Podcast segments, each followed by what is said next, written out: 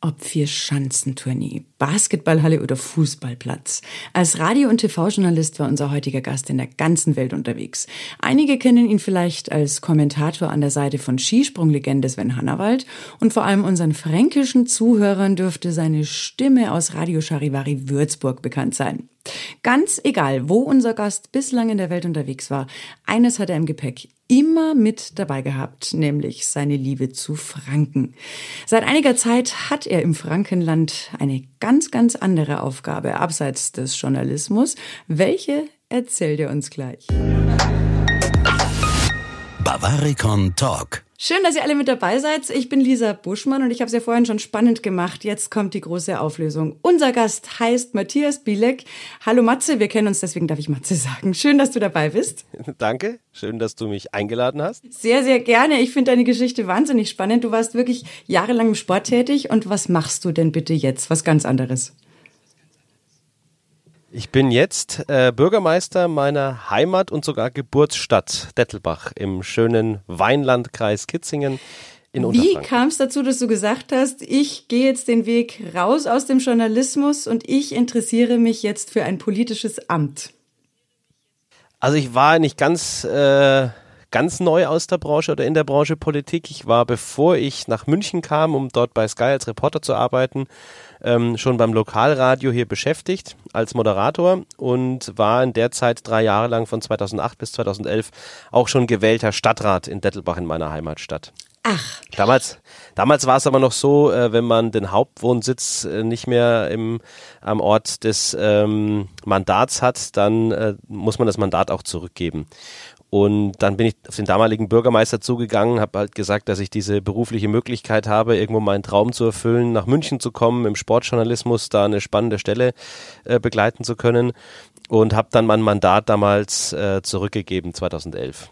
Und seit 2017 bin ich ja wieder zurück in der Heimat, habe dann ja noch beim Radio und auch bei Eurosport äh, gearbeitet, habe mich dann aber schon wieder auch für die Lokalpolitik und ja, für das Geschehen hier in meiner Heimat auch interessiert. Ist auch ein bisschen familiär bedingt bei mir. Mein Großvater hat sein ganzes Leben in der Stadt Dettelbach gearbeitet, Ausbildung bis zur Rente. Mein Vater, den haben wir jetzt letztes Jahr in die Rente verabschiedet nach über 40 Jahren äh, Arbeit bei der Stadt Dettelbach. Und mein Ur-Urgroßvater war seinerzeit auch Bürgermeister äh, von Dettelbach. Nach ihm ist eine Straße hier auch benannt.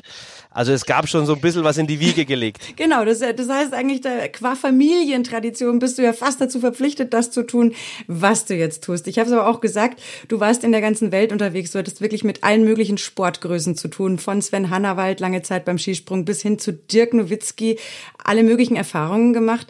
Was bringt dir denn jetzt eigentlich dein alter Job für deinen neuen Job? Spannende Frage. Ähm, ich glaube aber tatsächlich, die Fähigkeit eines Moderators ist heute in der Politik allgemein häufiger gefragt als äh, reine politische Erfahrung, wie vielleicht Parteien und Politik insgesamt funktionieren. Ich möchte so ein bisschen an dem Wort Demokratie festmachen. Ähm, was ist Demokratie? Das ist äh, unterschiedliche Meinungen und Ansichten zusammenbringen, sachlich, friedlich, um dann im besten Fall eine Entscheidung zu finden, die die Mehrheit sich gewünscht hat, die Mehrheit mitträgt und wo irgendwo Wünsche und Wille aller oder zumindest einer Mehrheit ähm, Heimat finden. Und nichts anderes mache ich gefühlt in unserer Stadtratssitzung, in der wir natürlich unterschiedliche Fraktionen sitzen haben, wobei äh, Parteipolitik ähm, in der Kommunalpolitik schon mal gar nichts verloren hat. Aber dennoch gibt es logischerweise auch, ist auch wichtig, verschiedene Gruppierungen und damit auch verschiedene Fraktionen im Stadtrat. Und ich fühle mich da oft einfach als Moderator einer Podiumsdiskussion und versuche dann Also Modera genau, Moderator Argumente im Sinne wirklich von den Leuten zuhören und versuchen zwischen den unterschiedlichen Meinungen da irgendwie einen Lösungsweg zu finden und die zusammenzubringen. Genau. Und wenn das funktioniert, dann ist es äh, gelebte Demokratie und dann kommt in den meisten Fällen auch eine Entscheidung heraus, die die Bevölkerung, jetzt bei uns halt die Bürgerinnen und Bürger, dann am Ende auch nachvollziehen können, was wichtig ist und im besten Fall auch irgendwo gut finden. Das ist ja irgendwie auch das, was sich alle Menschen allgemein von Politik in den heutigen Zeiten, glaube ich, wünschen. Es ist ja so, dass man die Entscheidungen und das, das, was dabei rauskommt, auch nachvollziehen kann und verstehen kann und dann auch irgendwo dahinter steht. Das sage ich jetzt völlig frei von irgendeiner politischen Farbe. Das finde ich auch gut. Äh, jetzt stelle ich dir gleich eine Frage, die ich mir eigentlich für den Schluss aufgehoben habe, aber sie passt ja jetzt viel besser. Wenn diese unsere Folge zum ersten Mal ausgestrahlt wird, dann steht so eine Wahl in Bayern ja an. Was motiviert dich oder beziehungsweise warum sagst du gerade auch in so politisch doch etwas unruhigen Zeiten, ist es wichtig, nicht den Kopf in den Sand zu stecken und trotzdem sich aufzuraffen und sein Kreuzchen zu machen? Naja, weil man sieht es jetzt, es ist eine ist äh, die Sache, dass viele über Politik diskutieren, aber die wenigsten diskutieren so, dass äh, es sachlich ist, sondern es ist, äh, die Diskussion ist viel zu sehr zu einem Geschimpfe und Gemeckere und zu Kritik geworden. Äh, und das bringt uns natürlich alle nicht weiter, wenn äh, alle nur dastehen und sagen, das ist doof, das ist schlecht, das ist doch und dem vertraue ich nicht mehr und den kannst du auch nicht mehr wählen und ähm, mitmachen ist wichtig. Und das war dann bei meiner Entscheidungsphase damals wirklich meinen alten Traumberuf an Nagel zu hängen, um einen anderen Traum irgendwie zu erfüllen, die Heimatstadt voranzubringen. Ähm, dann mit das Entscheidende, äh, nachdem meine Familie auch gesagt hat, äh, wir machen das gemeinsam, was auch wichtig ist, ähm, zu sagen, ich will nicht nur äh, Teil der Mecker-Fraktion sein oder der Besserwisser, die sagen, müsste man so, müsste man das, sondern ich will es versuchen, aktiv zu machen und äh, auch eben die Erfahrung machen, warum geht vielleicht manches nicht. In der Theorie ist vieles sehr einfach. Alles immer ganz schön einfach, ne? Genau. Die Praxis ist die Challenge und das ist auch das, was mich jeden Tag motiviert, auch wenn Dinge nicht funktionieren, auch wenn ich dann mal genervt bin von äh, deutlich zu viel Bürokratie in Deutschland. Es geht darum, um Lösungen zu finden, um Menschen zusammenzubringen und äh, idealerweise was zu tun, was äh, die Menschen dann noch mittragen und sagen, war richtig, das ist der richtige Weg. Ähm, so geht's weiter. Und da sage ich natürlich auch, ich habe äh, natürlich schon Briefwahl gemacht. Ähm, es ist tatsächlich im Vergleich zu dem, die die Praxis dann begleiten müssen, ja fast einfach, sein Kreuz zu machen. Ne? Also die, die, die Zeit darf man sich gerne nehmen. Jetzt hast du schon deine Familie angesprochen. Da ist es ja auch tatsächlich, wie ich finde, wenn ich an Franken denke, denke ich an Wein. Und ähm, du hast ja. Wir haben die Entscheidung nüchtern getroffen. so, ähm, deine Ehefrau ist die ehemalige Weinkönigin von Franken. Ist das richtig?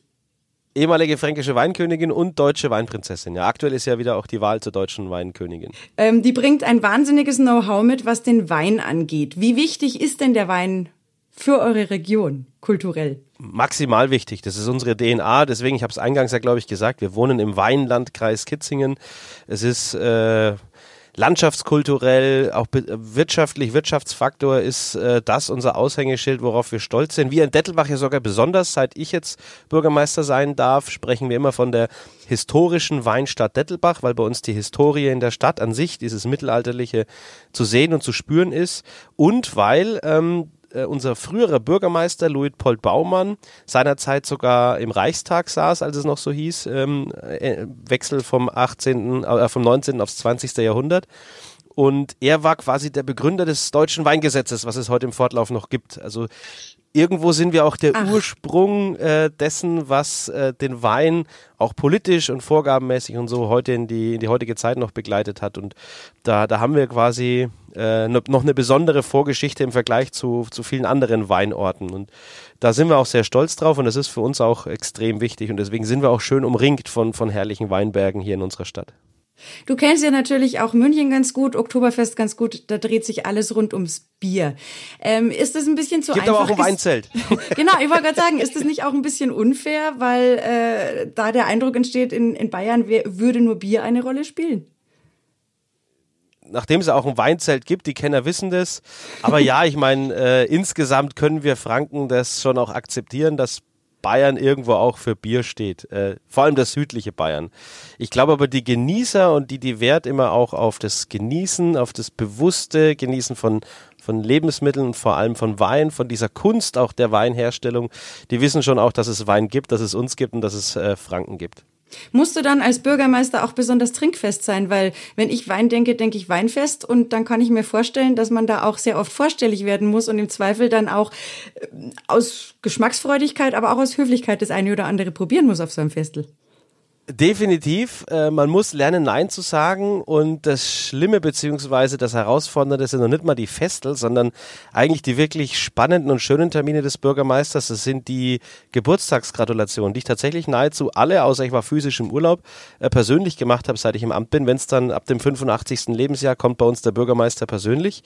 Und gerade bei den Herrschaften, die die 90 schon gerissen haben und so und denen es wirklich auch gut geht, die 1A dastehen, was ich nur jedem wünschen kann, dass man in dem Alter so fit und so rüstig sein kann, äh, die schenken dir morgens um neun ohne zu fragen übrigens, äh, Achterle oder ein Shoppen ein. Und du sagst, ah, nicht jetzt schon. Die sind ganz, wie jetzt, der Bürgermeister trinkt mit mir keinen Wein. Das ist offensichtlich, gehört es auch zu ihrem Geheimnis, ein erfülltes, hoffentlich gesundes und langes Leben zu haben. Es ist so ein bisschen wie Grundnahrungsmittel. Das sind jetzt keine, nicht, dass es in falschen Hals gerät, keine Alkoholiker.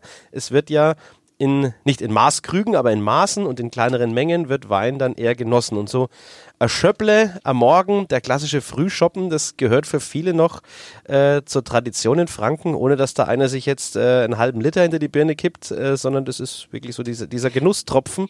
Und das, das ist dann auch schwer abzulehnen. Oft. Ich habe ja deine Liebe zu Franken schon mehrfach äh, unterstrichen. Ähm, was für ein Typ ist der Franke?